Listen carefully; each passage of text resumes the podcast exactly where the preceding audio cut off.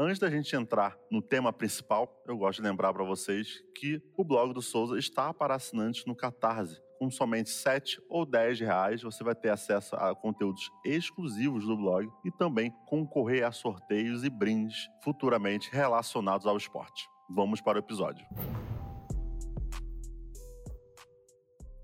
Fala pessoal, tá começando mais um podcast do blog do Souza e hoje um tema muito importante e que muitas vezes é pouco falado no basquete, que é o uso da ciência de dados e como aplicar isso no dia a dia.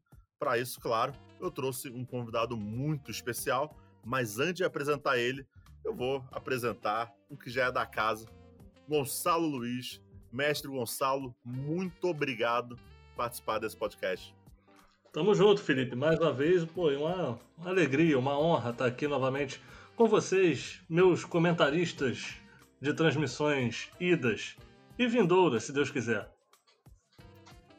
Isso mesmo, para quem não sabe, já apresento aqui Henrique Andrade, que trabalhou na LSB e foi comentarista também da Liga Sub Basquetebol, é, que eu, pô, trabalhei junto com ele em algumas transmissões, então Henrique, muito obrigado por você tirar esse tempinho na sua agenda para poder falar sobre esse tema para gente.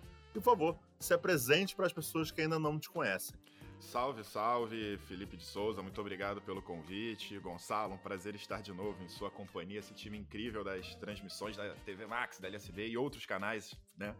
E para quem não me conhece, né, eu sou Henrique de Andrade, eu sou cientista de dados, trabalho com informática, com inteligência artificial e com um monte de coisa que normalmente a gente vê aí nos filmes, né? E parece que é de outro planeta, mas não é de outro planeta. Estamos aqui fazendo no Brasil, no Rio de Janeiro. E eu também, obviamente, atuo com basquete, senão não estaria aqui, convidado pelo Felipe, né? Eu fui atleta, joguei muitos anos de base aqui no Rio de Janeiro, né? E fiz depois minha faculdade ali de educação física e de informática. Acabei seguindo pela informática, me distanciei um pouco do, do basquete ali por um tempo continuei jogando, né? Assim, joguei LSB, cheguei a jogar depois ainda aqui adulto no Mackenzie, no Jacarepaguá, no Rio. Nada assim de, de muito destaque, digamos assim. Aliás, nada de muito destaque não, vou tirar uma onda aqui. Quando começou o basquete 3x3, eu me inscrevi lá na, nos campeonatos e durante dois anos eu fui o primeiro colocado do ranking nacional português de 3x3. Você sabia dessa, Felipe Souza? Que isso aí sim. Então eu tô falando aqui com o astro do basquete. Deviam ter uns 20 atletas federados naquela época, né? Mas eu fui o primeiro colocado do ranking por dois anos. E isso não é de tanta importância assim. É que nem a LSB. A LSB chegou e ficou na terceira colocação do Campeonato Carioca uma vez. Tinham três participantes? Tinham. Mas isso não importa. O que importa é a colocação final. Maravilhoso, com certeza. Parabéns para a LSB. Ainda, ainda mais se o cara é o primeiro, né? Sim, verdade. Aí, na, na, minha carreira de TI, Felipe, lá em 2012, eu fui trabalhar para a Wikipedia, né? Que tem os escritórios lá em São Francisco, Califórnia. E eu trabalhava de casa aqui do Rio de Janeiro. E nessa época eu conhecia esse termo ciência de dados. Eu fui descobrir o que era ciência de dados trabalhando no quinto maior site do mundo, né? Que tem um volume de dados absurdo. E fui me aprofundando nesse tema, fui desenvolvendo cada vez mais minhas habilidades com isso. E hoje eu trabalho com o Direito Inovador, um curso online de tecnologia para advogados, e tenho também o happyhourremoto.com com dicas de trabalho remoto. E além de tudo isso, eu sou o cientista de dados da equipe feminina da LSB que joga a Liga Nacional.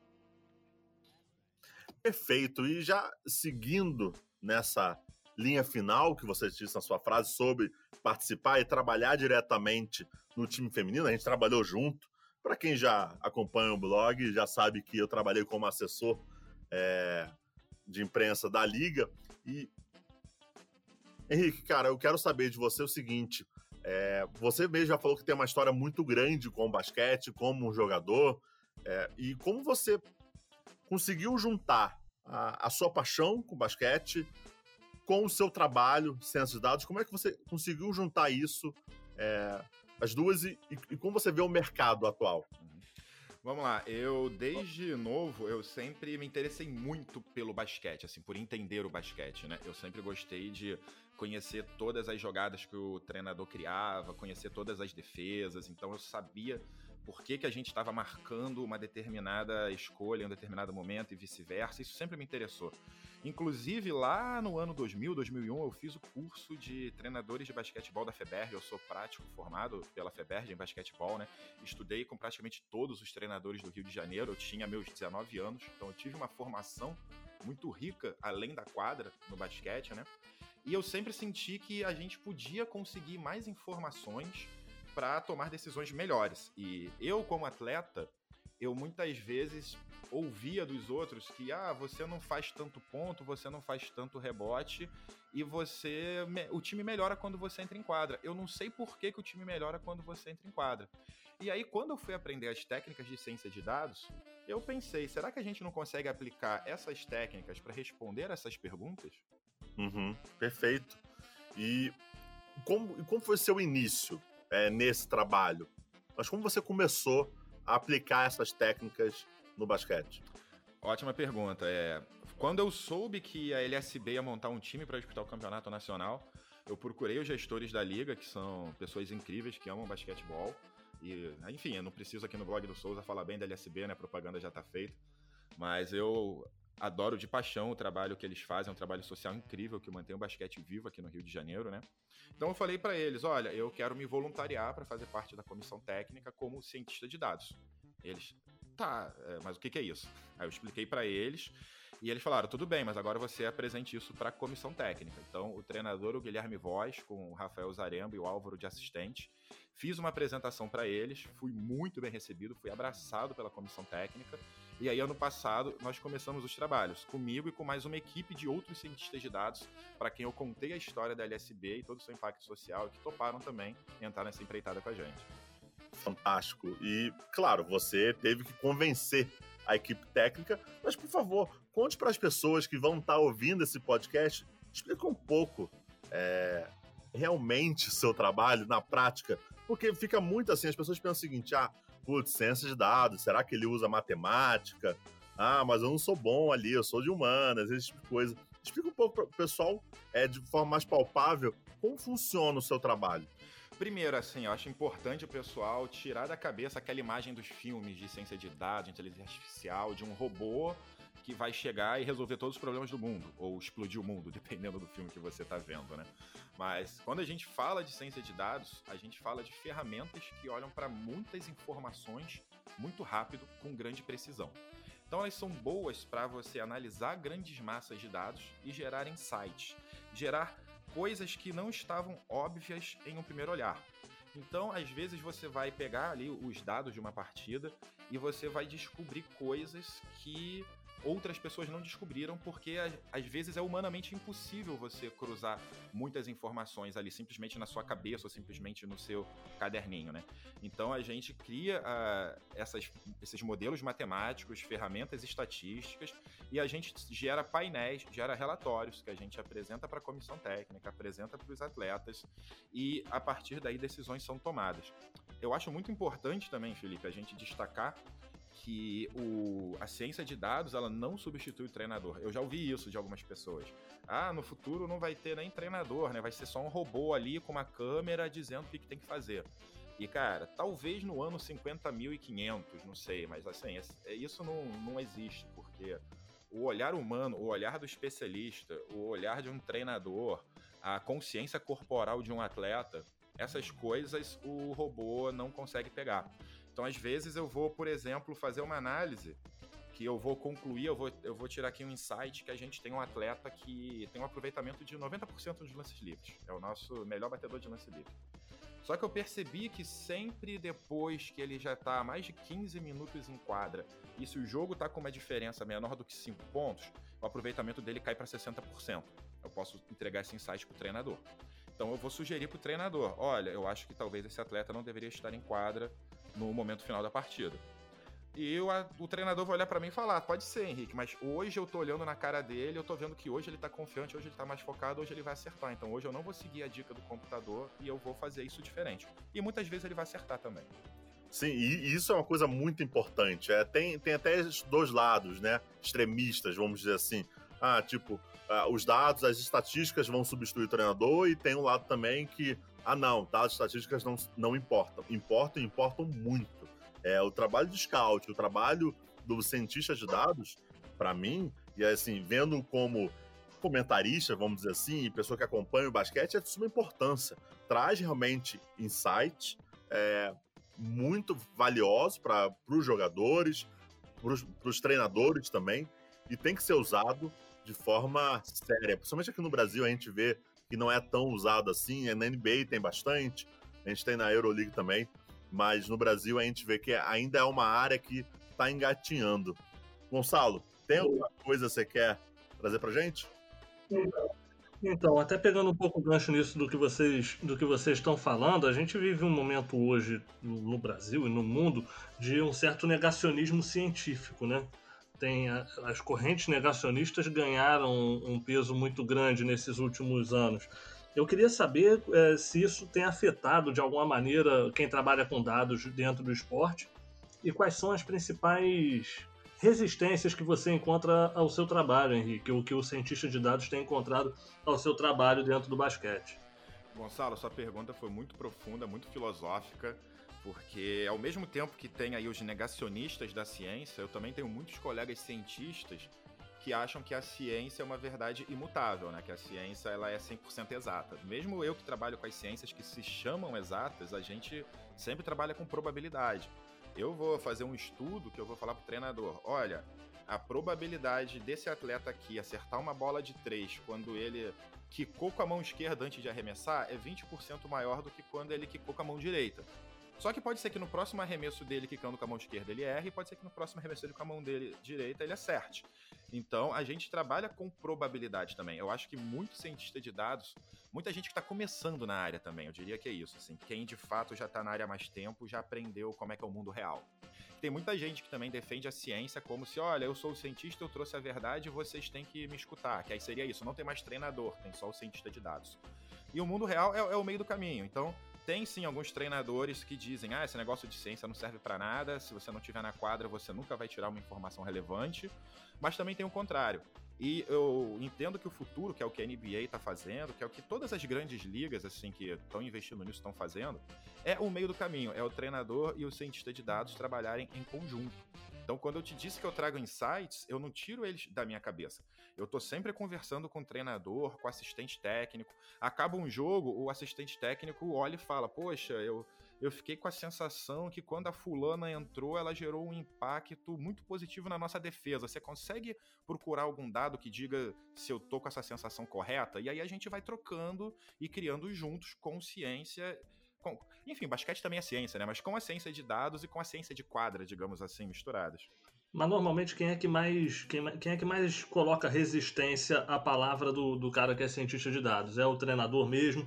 É o jogador dentro da quadra, no treinamento, quando ele recebe a informação, é um dirigente? Quem é que normalmente mais, mais bate de frente com o cientista de dados dentro da estrutura de uma equipe? Olha, Gonçalo, da, da minha experiência é, como cientista de dados da equipe de basquete, eu, eu sempre fui muito bem recebido por todo mundo dentro das equipes que eu participei, tanto atletas quanto comissão técnica sempre foram muito receptíveis. Eu acho também que pode ajudar o fato de eu ter uma história no basquete, né? Eu ter sido atleta, eu ter sido treinador, então eu consigo também ter um diálogo ali, eu tenho um certo preparo para saber falar com o atleta, para saber falar com o treinador. Eu acho que a resistência maior acontece quando você tem aquele cara que saiu do laboratório, né, que realmente não nunca viveu a quadra e muitas equipes não conseguem ter um, um, cara que nem eu, assim, é raro, é um cara que fez, estudou as duas áreas, né? Então, você muitas vezes vai pegar ali um cara que é estatístico, é programador, que não conhece a quadra, e se ele não souber falar aquele linguajar, eu acho que tem muito isso. A comunicação, você precisa ter empatia, né?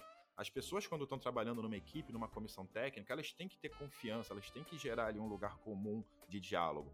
Então, eu sempre consegui criar essa empatia com as equipes que eu participei sempre fui muito bem recebido. Não, é, e é, é ótimo, né? Ser bem recebido e, claro, o time entender a, o seu trabalho e o como pode agregar mesmo no dia a dia.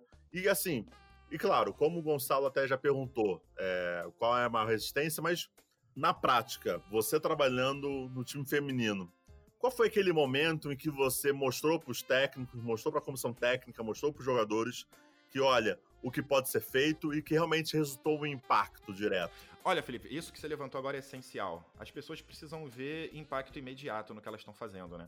Não adianta chegar lá um nerd dizendo: Olha, eu estudei basquete, eu vou te dizer como você tem que fazer.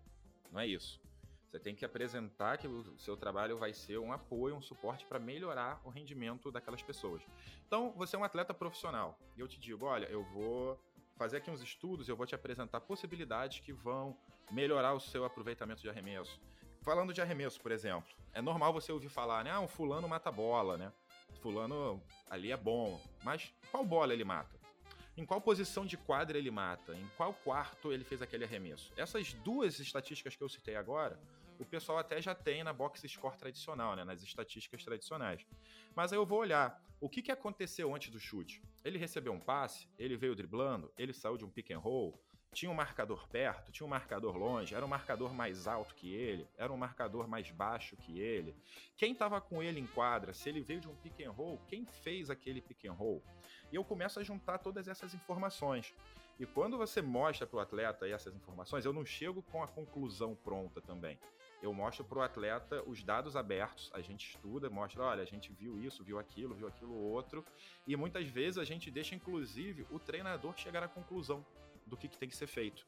Então a gente não, não chega impondo pro, pro atleta, pro treinador o que, que vai ser feito, mas mostra pra ele, olha só, tô vendo esse monte de caminho aqui de coisas que eu acho que se você fizer vai aumentar sua probabilidade de sucesso. Não, fantástico. Fantástico. E isso é de suma importância. A gente vê isso somente no basquete americano, e aí eu vou trazer um pouco até da minha experiência ali, mínima, obviamente, sem dados, pô, eu não domino essa área, mas só para dar uma noção. A gente, quando faz, faz, faz, o trabalho de scout, é mais ou menos isso que o Henrique traz pra, é, tá falando aqui pra gente. Claro, o Henrique tá trazendo dados mais científicos, mas a gente também trabalha nesse sentido. Pô, ó, quantas vezes a, a jogada que é chamada, é, um chifre lateral, um exemplo, é, tem um sucesso ou não tem sucesso? Qual atleta tem maior eficiência quando essa jogada é feita? Em, como é feita essa movimentação? Como pode ser melhorado? Então, tem esse ponto importante que eu acho que pô, junto de um scout e junto é, de um cara esses dados ao lado, é, cara, é uma fusão perfeita para qualquer equipe e isso tem que ser cada vez mais enxergado pe pelos treinadores e pelos gestores. E aí tem aquele fato essencial, como o Henrique trouxe, né? Que é justamente ver na prática é, essa, essa, esse resultado, porque não adianta só falar. É muito bonito falar, o cara vai querer, mas, pô, calma aí, você me trouxe isso aqui e não funcionou. É, também não é assim, não é uma ciência totalmente exata, que realmente vai acontecer sempre, tem fatores externos que é de suma importância. Gonçalo? Eu, ah. eu, eu me lembro, eu, eu, me lembro, Felipe, quando a gente ganhou a primeira partida ano passado pela Liga Nacional, é, o, o, quanto todo mundo ficou feliz, assim, acho que você estava no ginásio também, quando a LSB ganhou o primeiro jogo. E eu lembro que, assim, toda aquela estratégia que a gente usou para ganhar o jogo, a gente tinha visto nos dados que tinha uma probabilidade enorme de dar certo.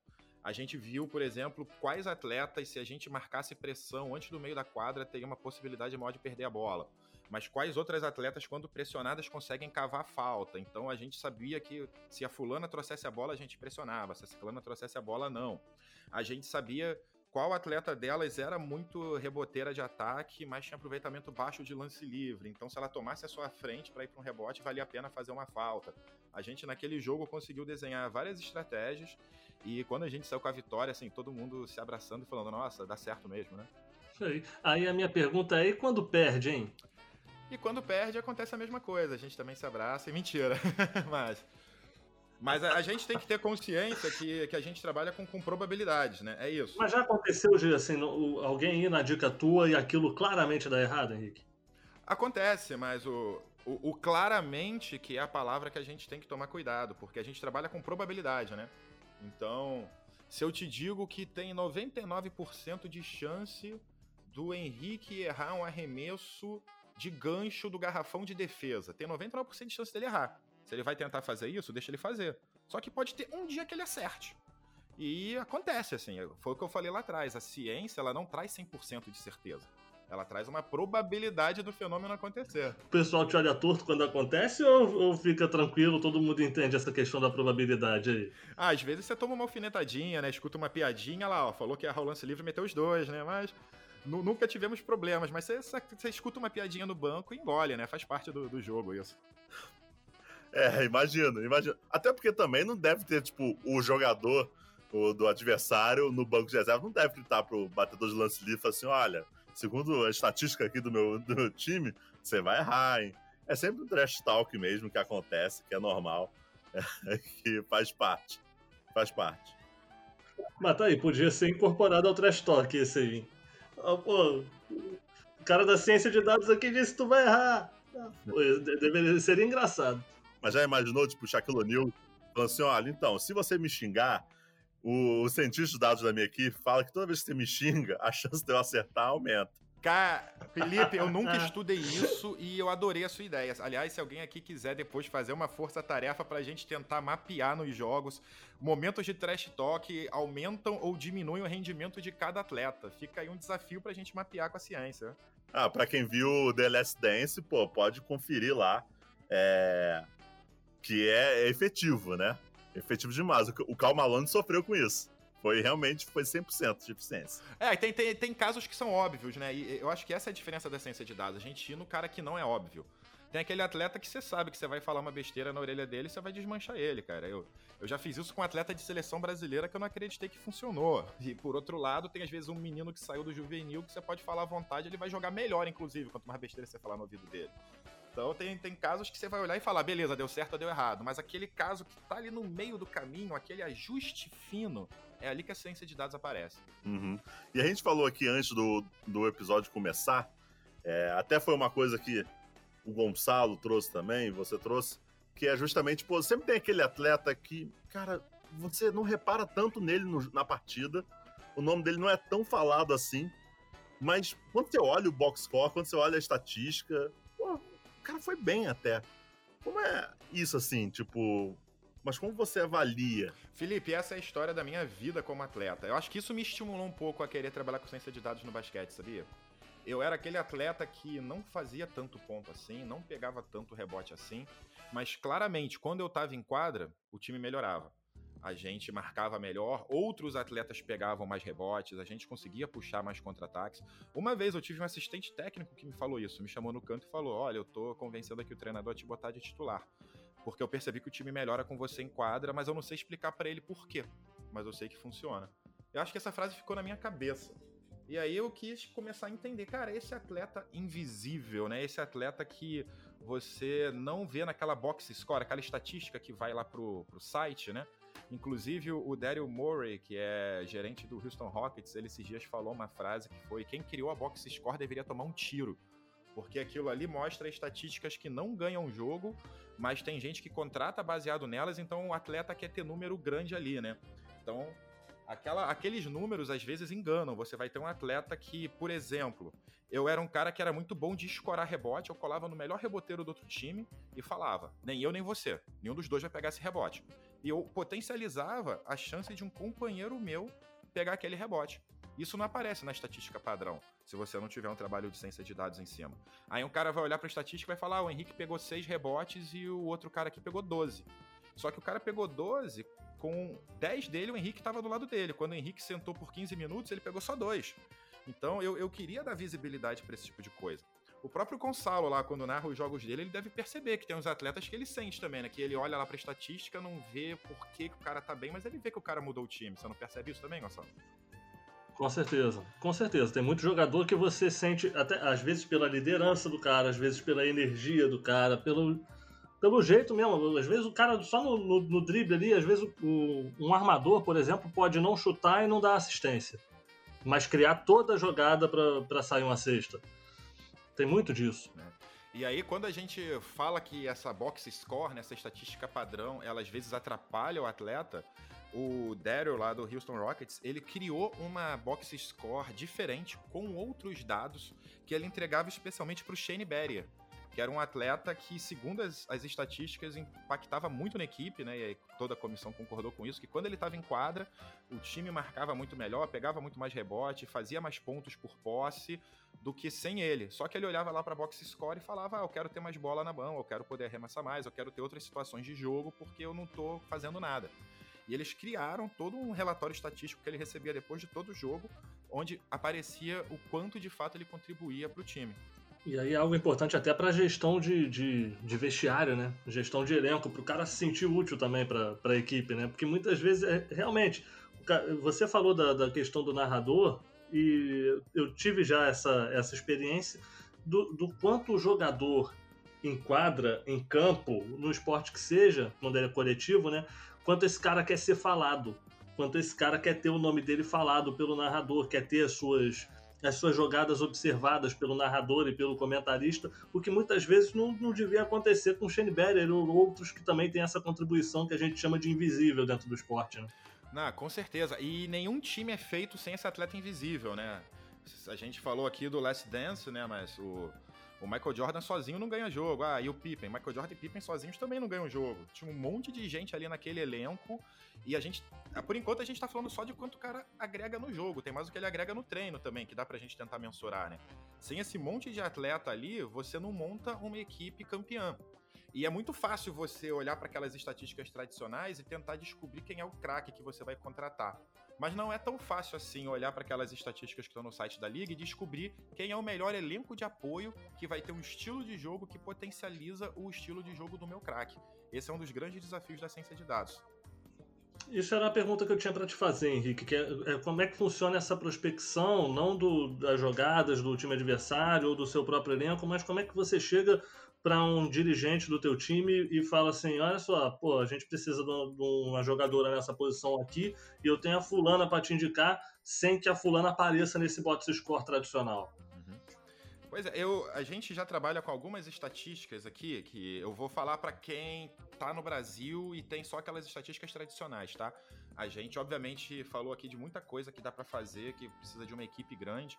Mas se a gente olhar só para aquela estatística que está no site, se eu começo a mudar, a mudar aqueles dados, a fazer algumas contas e olhar pelo. Ao invés de olhar quantos pontos o atleta faz, eu vou olhar quantos pontos por minuto aquele atleta faz. Isso já vai me dar uma, uma diferença. Se ao invés de olhar para quantas bolas aquele atleta rouba, se olhar para quantas bolas ele rouba menos os turnovers que ele gera, que são as bolas que ele perde. Eu até tenho aqui um indicador que é um pouco mais complexo de ataques adicionados. Aí você vai discutir falta. Ao invés de eu olhar quantas faltas o atleta faz, eu tenho um indicador de quantas faltas ele faz, quantas faltas ele recebe e o aproveitamento dele em lance livre. Então, mesmo com aquelas estatísticas mais simples, a gente consegue aqui no Brasil ir olhando e vendo, olha, esse atleta aqui tem esse perfil, aquele atleta ali tem outro. Porque a gente também tem um problema, Gonçalo, que como a gente tem essas estatísticas muito simples aqui no Brasil, muita coisa do que eu falei a gente não consegue aplicar para analisar o mercado, para analisar os outros times, né? Porque a gente precisa filmar todos os jogos, rever os jogos, refazer a estatística com essas nossas informações avançadas para depois trabalhar em cima, em cima delas, né? Mas isso não significa que não dá para fazer nada. Mesmo você com uma equipe pequena, com pouco orçamento, você consegue olhar lá para essas estatísticas da Box Score e gerar algumas informações relevantes. Agora, assim, ainda em cima disso, é, você falou de algumas estatísticas, trazendo por minuto, por situação de jogo. Aí eu queria que você comentasse o quanto que o plus minus ele é uma estatística confiável ou não nesse tipo de, de observação. Cara, o plus minus ele é uma estatística bem confiável, mas eu, eu, eu gosto de fazer um plus minus diferente. Eu gosto de fazer um plus-minus olhando para a situação de jogo, olhando para quinteto. Um, uma análise que eu gosto. O plus-minus, para quem não sabe, né? Você olha para o, o. Qual foi o placar do jogo com aquele atleta em quadra, digamos assim. Então, tipo, o time ganhou de 5, mas com o Henrique em quadra, o time ganhou de 10. E com o Felipe em quadra, o time perdeu de 20. Então você vê o quanto o, aquele atleta teoricamente impactou na pontuação. Eu gosto, na verdade, de comparar quartetos, trios e ver em uma situação de jogo similar. Qual é a diferença da produção do time sem esse atleta e com esse atleta? Dando um exemplo mais prático, eu vou ver que o nosso time faz em média 1.6 pontos por posse de bola. Mas com o Henrique em quadra, o nosso time faz 1.8 pontos por posse de bola. É, é, essa é uma evolução do plus-minus, né, que eu prefiro. Mas para quem não, não, não tem a, a, as informações muito profundas, o plus minus é, é, um primeiro passo, sim, que é interessante, é um caminho a ser, a ser olhado. Mas que pode trazer algumas algumas questões assim que maqueiem o resultado, né? Se você não levar em consideração a situação de jogo, o quinteto que estava em quadra, você pode ter aquele cara que jogou no momento mais intenso ali da partida, que o jogo estava no pau, aí o plus minus dele vai estar tá menos um. Aí o seu time deslanchou, abriu 20 pontos. Aí entrou a galera do terrão ali para fazer a pelada dos últimos dois minutos e um cara fez 10 pontos ali. Então, se, se você não levar em consideração o contexto que aquela pontuação aconteceu, você vai achar que aquele cara que fez os 10 pontos no final jogando contra os reservas do outro time entregou mais, e isso não necessariamente é verdade. E qual estatística você acha que valeria muito a pena ter no box score hoje tradicional, quando você abre um jogo? Porque assim, eu gosto muito da é, é, USG, porcentagem, né, que é a taxa de, de uso, é, que a gente fala, né, que é a porcentagem de jogadas da, da equipe finalizadas por um atleta enquanto ele está em quadra, e da você até citou aqui, né, que é, a, que é a PIR, né, que é a Play Efficiency Rating, que é, foi até criada por um colunista da ESPN, Joe, John Holligan. Então, assim, são, são coisas que eu gostaria muito de ter em, em estatísticas, mas qual hoje, para você, assim, cara, essa deveria ter e não tem? Felipe, a gente faz muita análise pós-jogo, né? Isso também é uma coisa importante de ser dito, assim. Esse trabalho todo de ciência de dados é um trabalho feito com a comissão técnica, que você vai ali ao longo da semana estudando o seu elenco, estudando adversário e criando ali estratégias. Então, qual estatística que vale a pena ter ao vivo? Alguma estatística que te ajude a mensurar aquela estratégia que você escolheu. Então, vai ter um jogo que eu vou querer acompanhar uma determinada estatística, vai ter outro jogo que eu vou querer acompanhar outra. Então eu sei que essa é a pior resposta que alguém pode dar, né? Mas é, é o famoso depende. Porque se, se a gente está montando a nossa estratégia baseada em eu acho que esse time aqui cansa. Então, depois que uma atleta fica mais de 15 minutos em quadra, o aproveitamento dela cai. Então, eu vou, quando ela já tiver 14 minutos em quadra, começar a aliviar um pouco a marcação nela para forçar o chute dessa menina que já está mais tempo em quadra. Eu vou querer um índice que eu possa acompanhar isso mas já vai ter um outro jogo que eu vou querer acompanhar outra coisa. E por aí vai. Aí são infinitas possibilidades, né? Não, perfeito. Perfeito. E você pode citar é, pra gente, tipo assim, hoje a gente tem muitas equipes, principalmente no Brasil, é, dificuldade financeira. É, a gente fala isso sobre ciência de dados, sobre psicologia, sobre entre várias, é, entre vários temas, mas muitas vezes é, o gestor quer colocar isso em prática, mas não consegue pelo fato financeiro, porque, putz, talvez trazer o cara sem esses dados, ele vai me custar tanto, e também ter um software, esse tipo de coisa. Mas tem algo que um gestor pode já fazer, mesmo não tendo um cientista, não tendo uma baita equipe ao lado? Hoje tem alguns softwares no mercado que te ajudam a fazer algumas coisas. Um que eu já usei foi o Huddle, H-U-D-L, que você sobe o vídeo pra, da partida para lá, Aí você vai precisar de um especialista em basquete que saiba quais estatísticas você quer olhar e você refaz a estatística a partir daquele vídeo com a profundidade que você quiser. Se você quiser ter muita profundidade, você vai gastar mais tempo. Se você quiser ter pouca profundidade, você gasta pouco tempo. E no final ele já gera clipes. A gente usou muito isso ano passado. A gente, antes de cada jogo, a gente conseguia gerar clipes que a comissão, até clipe de vídeo, né, gente? Gerar ali um videozinho que a comissão técnica queria. Então, como a gente refez a estatística nesse software, eu conseguia com dois cliques gerar um vídeo com todas as situações de ataque contra a zona 2-3 que a gente perdeu a bola. Uma cena de todas as bolas que a gente roubou quando marcou pressão meia quadra uma cena de todas as faltas que a gente cometeu quando a ajuda chegou atrasada. E aí, com dois cliques, eu já gerava um vídeo para os atletas verem dessas situações. Isso daí você só precisa ter uma pessoa que entenda de basquete e que gaste algumas horas lá no software marcando as situações. Acho que pode ser um primeiro passo para quem quer começar a trabalhar com ciência de dados no basquete. Boa. Gonçalo, não, eu ainda estou com a, com a questão aqui. É, o Henrique falou sobre a questão do jogador invisível, aquele jogador que praticamente não aparece ali no, nas estatísticas, mas é de grande contribuição para a ajuda e como se faz para você analisar esse cara, a importância dele. Mas eu queria, eu também tenho a curiosidade de saber como a ciência de dados observa o craque.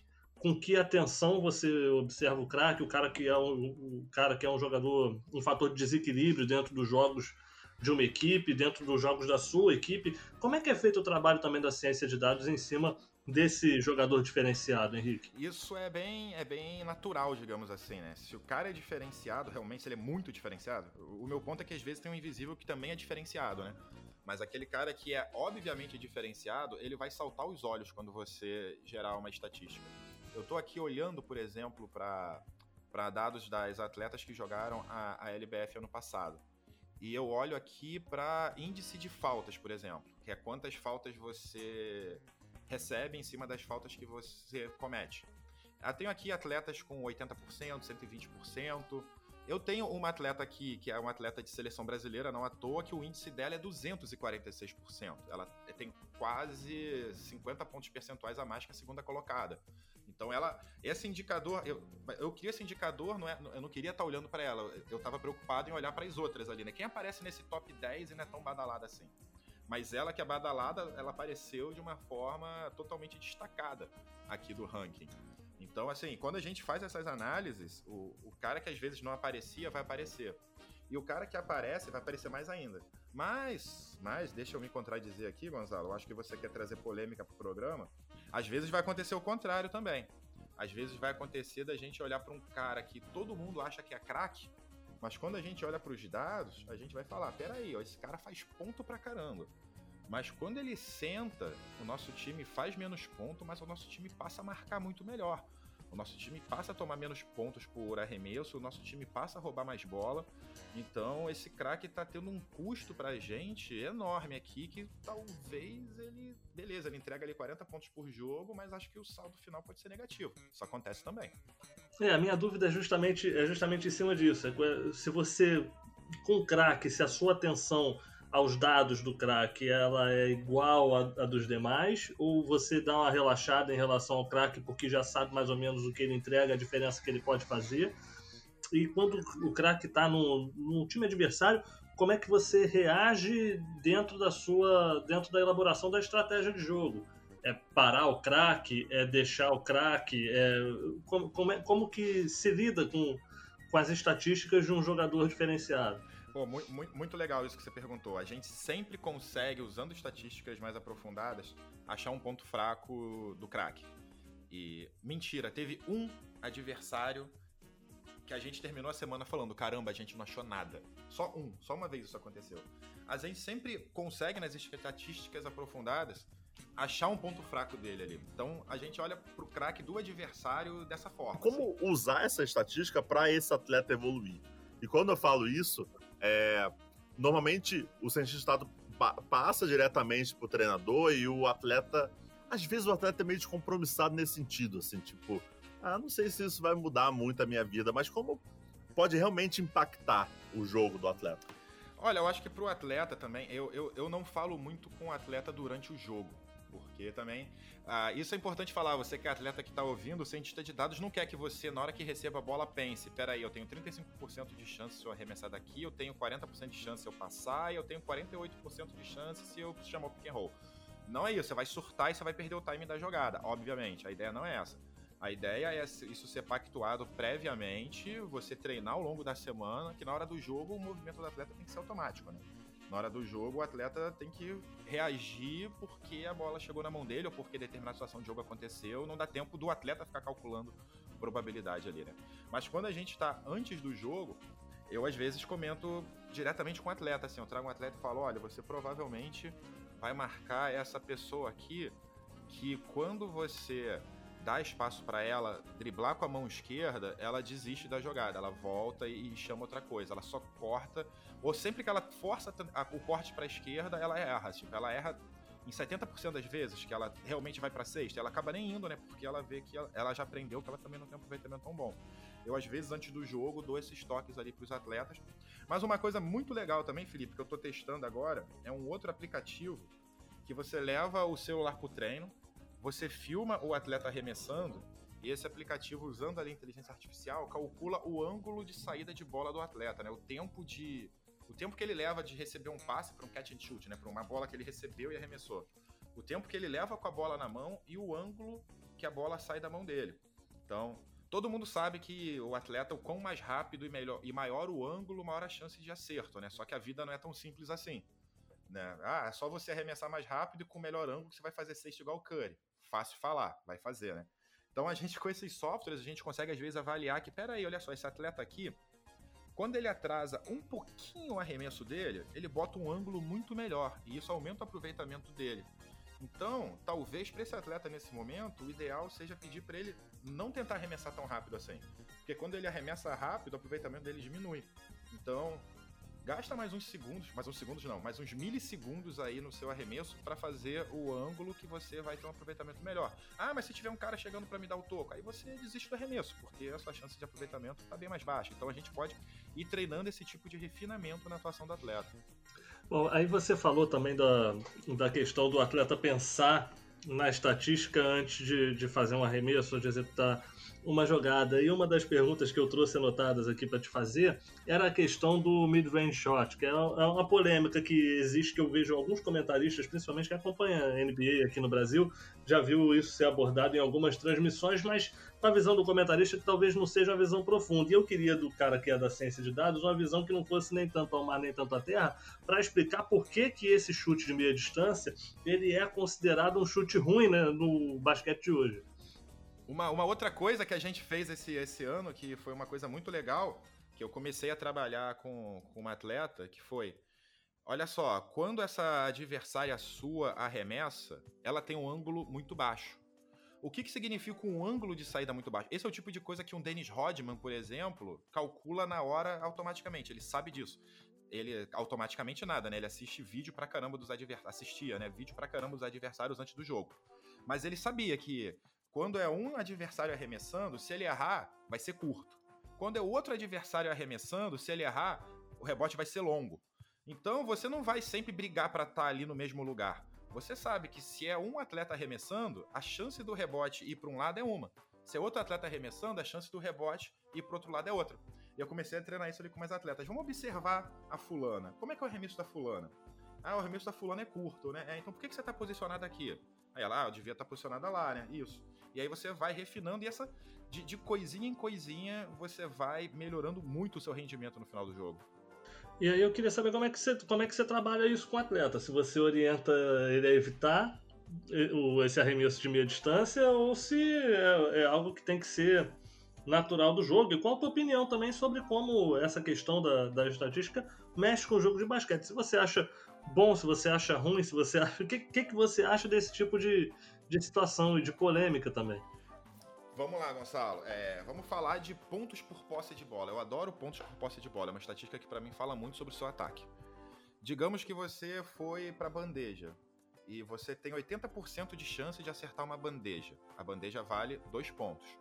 Então eu vou pegar os dois pontos e multiplicar por 80%. Então eu cheguei em 1.6. Eu tenho 1.6 pontos por ataque que eu faço bandeja. Já quando eu arremesso de 3, vamos dizer que meu time tem 40% de chance de aproveitamento. Então eu vou fazer 40% e vou multiplicar por 3. Isso vai me dar 1.2. Isso me deu ali 1.2 pontos por posse de bola que eu arremessei de 3 pontos.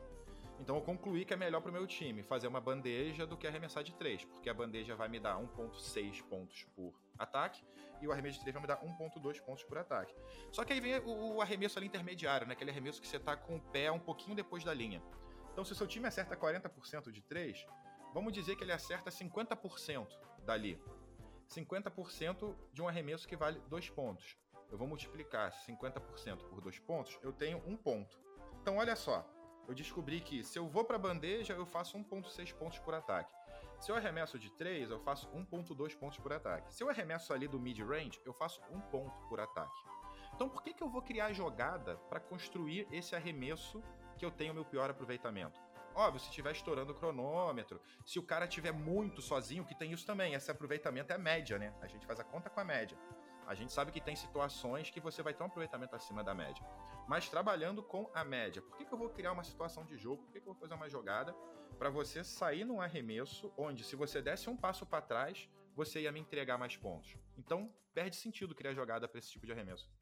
É, esse tipo de coisa você orienta, você orienta o atleta, né? Você mostra para ele. Eu sempre mando para as atletas os relatórios das análises que a gente faz. Mas isso eu acho que é um impacto maior na comissão técnica, né? Que você vai ter o seu sistema de jogo, você vai ter suas jogadas. Então, naturalmente, o atleta vai ser conduzido nos treinos a querer fazer outra coisa, que não tomar essa decisão, né? Ele, obviamente, aquele atleta que for mais nerd ali, que nem eu, né? Que gostar de estudar o jogo a fundo, que gostar de olhar para estatística, ele vai encontrar esses números que eu falei agora. Mas ele não precisa disso, né? Porque se ele estiver jogando ali naquele sistema, ele já vai naturalmente não cair nessa situação na maioria dos ataques, né? E você perguntou o que, que eu acho disso, eu acho isso maravilhoso, eu acho isso lindo, né? Eu acho que o pessoal fala, ah, tá estragando o basquete. Não, muito pelo contrário, o basquete está evoluindo. E os atletas mais inteligentes, os treinadores mais capazes, eles já faziam esse tipo de análise, né? Eles só não conseguiam processar tanto dado assim. Mas o, o, basquete sempre foi isso, é um esporte que é um jogo de xadrez, como muitos falam, né? Então você monta uma estratégia, você pensa qual é a chance de algo dar certo, qual é a chance de algo dar errado. A questão é que a gente está cada vez mais conseguindo ter detalhe nisso. E o basquete tem muita imprevisibilidade. Eu falei isso no início, falei no meio e a gente já está se encaminhando aqui para o final e eu vou falar de novo. O cientista de dados, o robô, ele nunca vai substituir o treinador. O basquete tem muita variável, tem muita coisa que não dá para mensurar com estatística. Então, a gente vai mostrar que tem coisa que tem mais probabilidade de acerto e aí o treinador e o atleta vai querer fazer, na maioria das vezes, o que tem mais probabilidade de acerto. Só que na hora vai acontecer alguma coisa diferente, o atleta vai perceber que a defesa do adversário se comportou de uma forma que a gente não previu, e ele vai resolver fazer diferente. Isso pode ser a diferença entre ganhar um título ou botar a culpa no cientista de dados pela perda. Qualquer coisa, a culpa é sempre do mais fraco, né? Então, é. a gente tá sofre nesse momento. Henrique, cara, a gente podia Aliás, deixa, deixa eu só fazer aqui uma última fala, o, o, Felipe. Eu acho que você já ia chamar os finalmente. Você falou do Last Dance e a gente não tinha cientista de dados naquela época, não oficialmente, né? Mas o que, que o Phil Jackson fez naquele jogo de playoffs que o Pippen ficou revoltado com ele? Ele foi um cientista de dados ali. Ele olhou e falou: beleza, o Pippen é meu craque. Só que nesse tipo de situação de jogo, eu acho que o coach tem uma probabilidade maior de acertar essa bola. Então, tá todo mundo achando que a bola tem que ser do craque, mas eu, pelo que eu conheço aqui dos dados históricos do meu time, é o Kukoc que vai matar essa bola. E Phil Jackson estava certo. Sim, verdade. E assim, e até você olhar esse grande time do Chicago Bulls, a importância também é, de um elenco de apoio, que você mesmo já falou aqui antes, é fundamental. A gente vê o Steve Kerr mesmo, que era um ótimo arremessador de três pontos, e, entre outros, o pô, o Dennis Rodman em relação a rebote, não era um grande pontuador, mas reboteiro e o quanto ele influenciava é, também foi fundamental. Mas era isso mesmo. Infelizmente, já estamos caminhando para o final do episódio. Henrique, a gente podia falar aqui por uma hora, é quase isso que já está dando, mas agradeço demais, cara, por ter topado, é, trazer esses ensinamentos para a gente, trazer um pouco né, de todo aprendizado que você tem, de toda é, entendimento do assunto que você tem. Muito obrigado mesmo, cara. Felipe Gonçalo, eu que agradeço a oportunidade aqui de participar do podcast. Eu poderia falar por 10 horas aqui sobre ciência de dados. É um prazer falar de ciência de dados e de basquete, né? Não tem o que eu goste mais nessa vida. Convido quem quiser a me seguir aí nas redes sociais, no Instagram, no Facebook. Eu sou o Henrique Krang, C-R-A-N-G. Mais fácil, acessem o happyhourremoto.com, que é o meu programa com dicas de trabalho remoto. Lá tem links para as minhas redes sociais. Quem quiser conversar sobre basquete, sobre ciência de dados, você tem aí um time de basquete que você joga, você é treinador, você é gestor, você quer começar a implantar ciência de dados, mas você não tem orçamento para montar uma equipe muito grande, você quer saber o que, que dá para fazer com as estatísticas que você já tem, me manda uma mensagem que pode ser que eu te ajude a ter um resultado bem maior do que você acha que pode conseguir. Boa. E claro, pessoal, é, podem ficar tranquilos que tudo que o Henrique aqui falou, em relação até os links, vai estar tá no post desse episódio. Então podem ficar tranquilos. Gonçalo, muito obrigado, cara. Você já é da casa, obrigado mesmo por gravar aqui em cima da hora, porque o bom de gravar é isso, é em cima da hora, na surpresa. Então, muito obrigado mesmo. Valeu, valeu, Felipe. Tamo junto. Sempre. Bom, posso fazer aquele jabá esperto? Quem quiser seguir, arroba Goncalo Luiz, é, é Gonçalo com C cedilha, gente. A internet não estava preparada para isso. Então, arroba é Goncalo Luiz, Luiz com Z no Twitter. No Instagram é Goncalo Luiz 21. tá? O numeral 21 lá para você quiser bater um papo lá comigo, levantar alguma pauta para a gente falar, é, sugerir alguma notícia para o noticiário do blog que sai todo dia às nove da manhã no Instagram do blog do Souza e também para mandar jobs, cara, porque a família aumentou, então estamos aí aberto a isso. Parabéns pro papai. Manda jobs é muito importante, né, Gonçalo? Amigo, nesse momento, você não faz ideia. Parabéns pro papai. Já diria ratinho, né? E é isso, pessoal. Espero que tenha gostado. Se você curtiu, cara, marque a gente nas redes sociais, compartilhe com seus amigos e até a próxima.